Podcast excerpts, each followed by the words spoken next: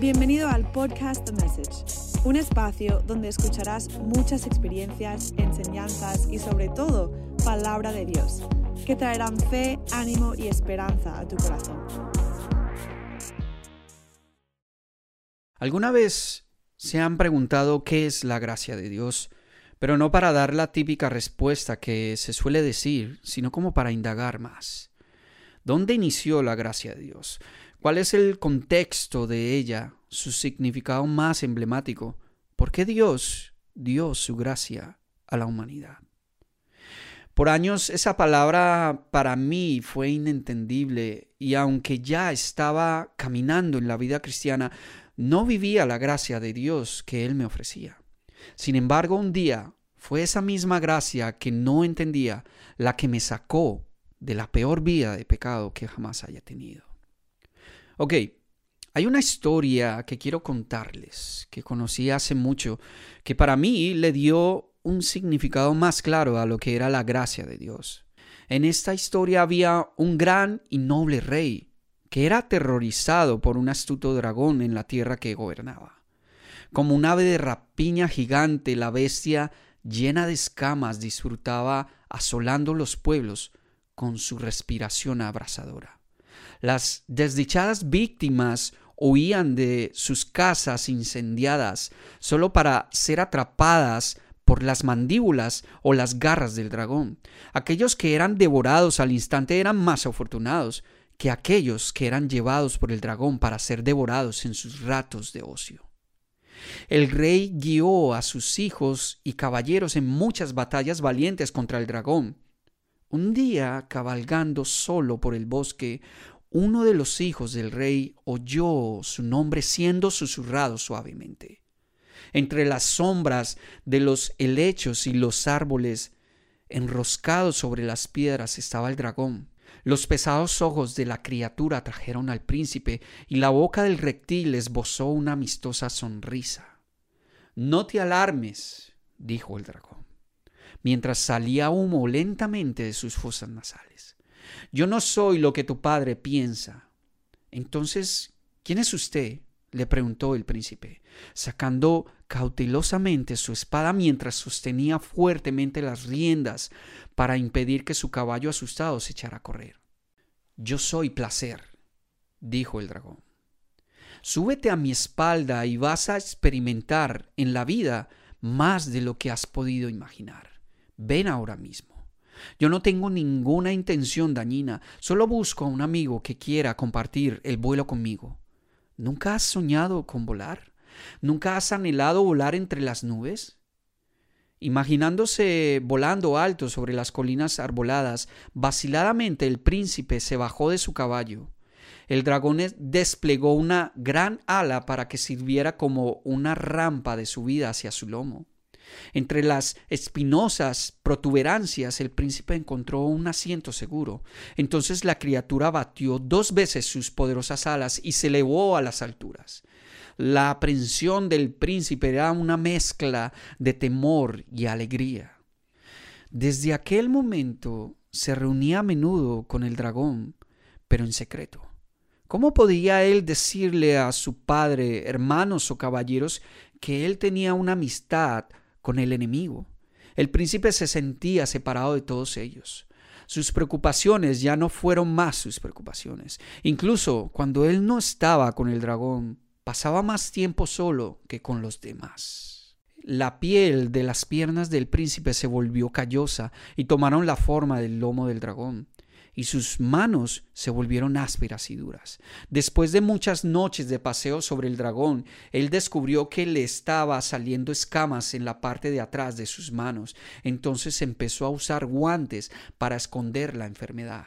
Con miedo, él comprendió que su destino era continuar y así resolvió no volver más con el dragón.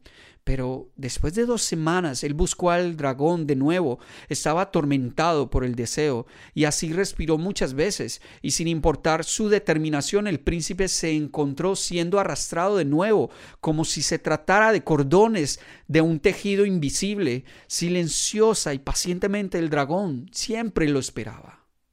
Una noche fría y sin luna, Su excursión fue una correría contra el pueblo que dormía, incendiando los techos de paja con exhalaciones ardientes que salían de sus fosas nasales. El dragón rugía con deleite cuando las víctimas aterradas huían de sus casas incendiadas. Atacando la serpiente eructó de nuevo y las llamas envolvieron los pequeños poblados. El príncipe tuvo que cerrar sus ojos en un esfuerzo para no ver la carnicería. En las horas del alba, cuando el príncipe regresaba de su cita con el dragón, él caminaba hacia el castillo de su padre, que normalmente permanecía vacío. Esa noche estaba lleno. Los refugiados aterrados corrían buscando protección en las paredes del castillo.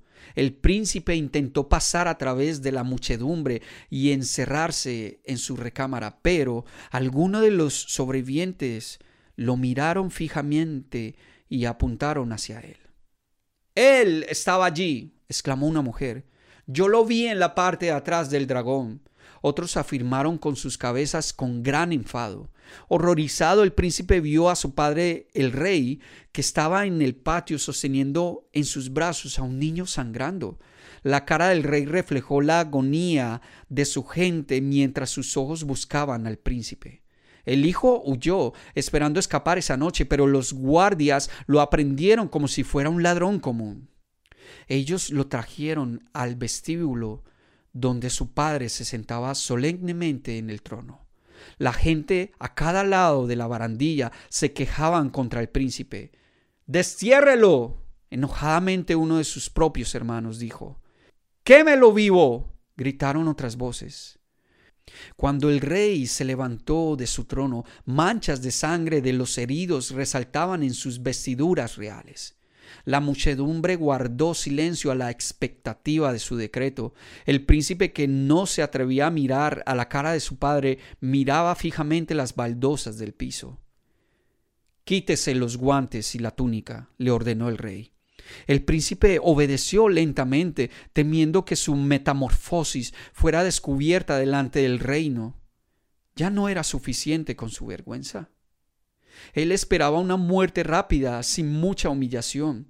La algarabía se escuchó a través de la muchedumbre al ver su piel rugosa con escamas y una cresta que sobresalía a lo largo de su espalda. El rey caminó hacia su hijo y el príncipe se armó de valor, esperando un fuerte golpe, aunque él nunca había sido golpeado así por su padre. Pero en cambio, su padre le abrazó y lloró, apretándole fuertemente. Asustado e incrédulo, el príncipe hundió su cara contra el hombro de su padre. ¿Quieres ser librado del dragón, hijo mío? El príncipe contestó desesperado, yo lo deseé muchas veces, pero no hay esperanza para mí. Solo no, dijo el rey. No puedes ganarle al dragón solo. Padre, yo ya no soy más tu hijo. Yo soy mitad bestia, soy yo soy el príncipe. Pero su padre contestó, mi sangre corre por tus venas, mi nobleza siempre ha estado estampada en lo profundo de tu alma con su cara llorosa todavía escondida en, los, en, el brazo de, de su padre el príncipe oyó que el rey instruyó a la muchedumbre, el dragón es astuto, algunos son víctimas de sus trampas y otros de su violencia. Habrá misericordia para todos los que deseen ser librados. ¿Quiénes más de entre ustedes han montado el dragón? El príncipe alzó su cabeza para ver si alguien aparecía entre la muchedumbre, para asombro, él reconoció a su hermano mayor, uno que había sido aclamado por todo el reino por sus batallas contra el dragón y por sus muchas buenas obras. Otros vinieron, algunos lloraron, otros cabizbajos por la vergüenza. El rey los abrazó a todos. Les diré lo que es para mí la gracia desde mi propia vida. Es algo que sin merecerlo Él me la ofreció es la que me permite mantenerme firme, es lo que me alienta cuando quiero renunciar, es lo que evita que yo vuelva para atrás, es lo que me levanta cuando he pecado contra Él, es lo que me hace que yo pueda acercarme confiadamente a su trono para hallar el oportuno socorro para mi alma. Es lo que me permite vislumbrar un pequeño rayo de esperanza para mi vida. Esta gracia escandalosamente extravagante está disponible para todo aquel que necesite salvación, para todo aquel que necesite ser libre, para todo aquel que necesite estar firme. Termino con esto. Segunda Corintios 12:9 dice, cada vez Él me dijo, mi gracia es todo lo que necesitas. Mi poder actúa mejor en la debilidad. Así que ahora me alegra jactarme de mis debilidades para que el poder de Cristo pueda actuar a través de mí. Cada mañana me acerco ante mi Rey, ante mi Padre, para ser abrazado por su gracia. Porque con cada abrazo suyo, mis escamas se van cayendo de mi vida más y más. Yo una vez estuve montado sobre el dragón. Hay esperanza. Hay esperanza en Cristo Jesús.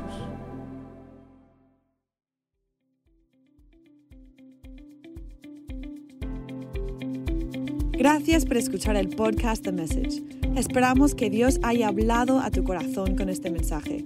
Y si crees que puede edificar a otros, compártelo a tus seres cercanos o en tus redes sociales. Nos vemos en el próximo mensaje. Bendiciones.